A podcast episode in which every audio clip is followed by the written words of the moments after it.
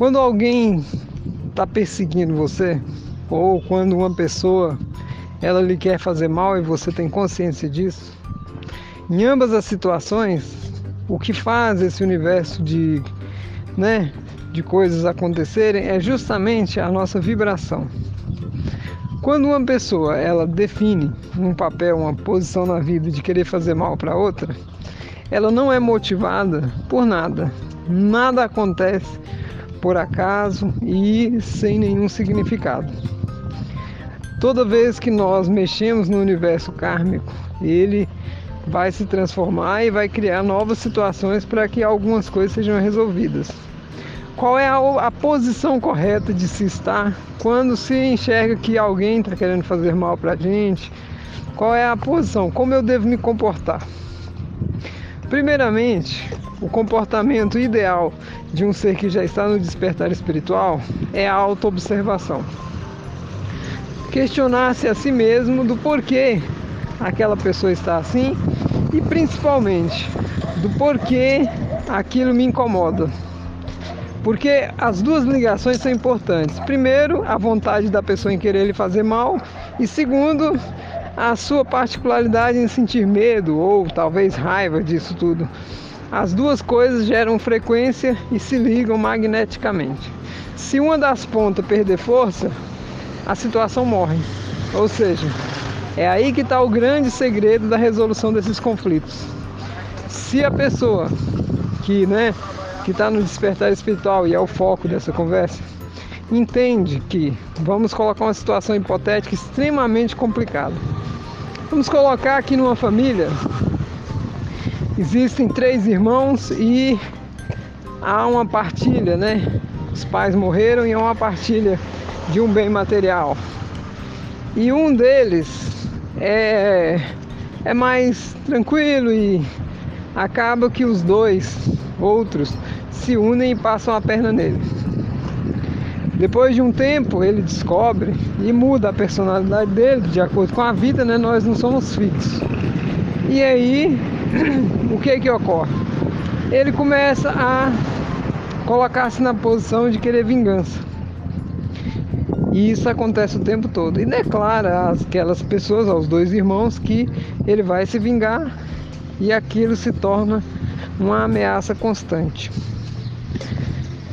Na posição dos dois irmãos que fizeram o mal, pode ficar a, as posições. Um pode se entender que não tenho medo, se ele vier eu vou agredi-lo, não estou nem aí, eu quero mesmo é que ele se exploda e aquele universo de conflitos perpetua sempre. Mas vamos colocar que entre esses dois irmãos um já mudou de posição e ele hoje é um ser que está despertando espiritualmente.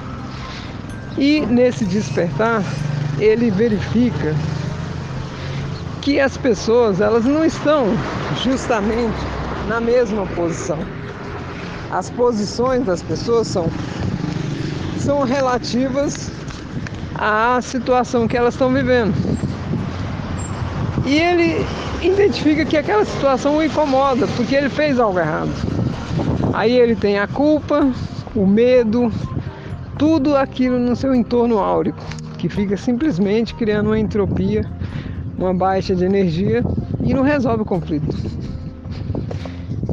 E a orientação para essas pessoas é: primeiro, lembre-se que o conflito é resolvido internamente e não externamente. O fato já ocorreu materialmente, as pessoas já né, comungaram energias extremamente negativas e já está tudo nos planos internos. O que fica aqui na fachada visual da realidade que nós vemos é simplesmente o resultado das decisões que foram tomadas internamente. Esse é o ponto que quase ninguém observa, todo mundo pensa que é só pegar um valor em dinheiro X e lá entregar para a mão da outra pessoa. Você não resolve o problema. Não é assim que funciona.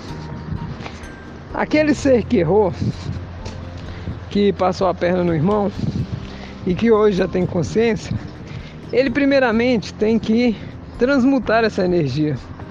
Uma das formas melhores que existem e eu acho que mais eficazes é a oração do perdão.